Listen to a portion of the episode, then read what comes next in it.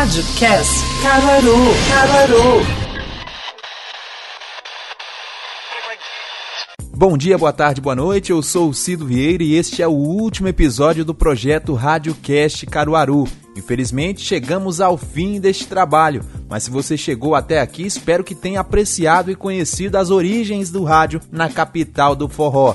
Se fôssemos levar a fundo a história completa da radiofonia caruaruense, certamente esse nosso conteúdo ficaria muito extenso e até mesmo desgastante para vocês que nos ouvem. Por isso, o recorte escolhido foi justamente as três emissoras que destacamos anteriormente: Difusora, Cultura do Nordeste e Liberdade FM. Bem, para fechar com chave de ouro esse material, você conhecerá agora um pouco mais sobre o que é podcast. Este formato onde justamente você me ouve ouve agora. Você vai conhecer as origens e toda a ligação que esse advento comunicacional tem com o tradicionalíssimo rádio, veículo que de certa forma se torna uma grande inspiração para o desenvolvimento do podcast produto cada vez mais consumido, é cada vez mais frequente a presença deste novo advento dentro dos meios tecnológicos. Oferece um vasto cardápio de, de conteúdo que vai desde humor até assuntos mais complexos como economia e ciência, que ao mesmo tempo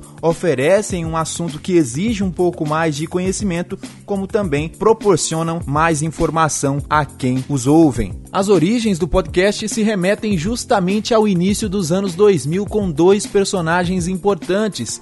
Ex-VJ da MTV, Adam Curry fez uma parceria com Dave Winner, programador responsável por desenvolver a tecnologia RSS. Mas aí você me pergunta o que exatamente significa esse termo. Bem, RSS nada mais é do que uma ferramenta na época utilizada por blogs que possibilitava com que o usuário assinasse o feed de determinado site e aí recebesse todas as atualizações e informações que este portal teria pela frente. Tudo que fosse realizado, ele seria notificado com novos conteúdos. Foi aí que Dave e Adam viram a possibilidade de descarregar conteúdos de áudio em páginas de web. Diante do forte sucesso do iPod na época, aparelho de reprodução conhecido, é, desenvolvido pela Apple, a Adam acabou criando um protocolo para o programa iTunes e assim nascia o podcast com o nome derivando justamente do aparelho da Apple. A grande sacada do feed RSS é que ele possibilitava com que o usuário sincronizasse o podcast no seu iPod para poder ouvir sem a necessidade de uma conexão. Naquela época não era todo mundo que tinha conexão totalmente diferente de hoje, onde uma grande fatia da população vive conectada o tempo inteiro. A ferramenta acabou perdendo um pouco da utilidade neste sentido, mas ainda hoje é muito importante uma vez que avisa os ouvintes uma chegada de novos conteúdos. Por exemplo, assinando aqui o RSS do nosso podcast, o Radiocast Caruaru, você será notificado sempre que houver novos conteúdos. Então, o RSS é de suma importância para a propagação e a difusão do podcast em um complemento geral. No seu início, os podcasts foram marcados por sequências de músicas da escolha do internauta. O internauta escolhia aquilo que queria ouvir e aí ouvi uma playlist, né? Como conhecemos hoje, um formato de uma playlist. No entanto, com o passar dos anos, os programas foram ganhando efeitos sonoros, locuções, trilhas, tudo é sendo adaptado e desenvolvido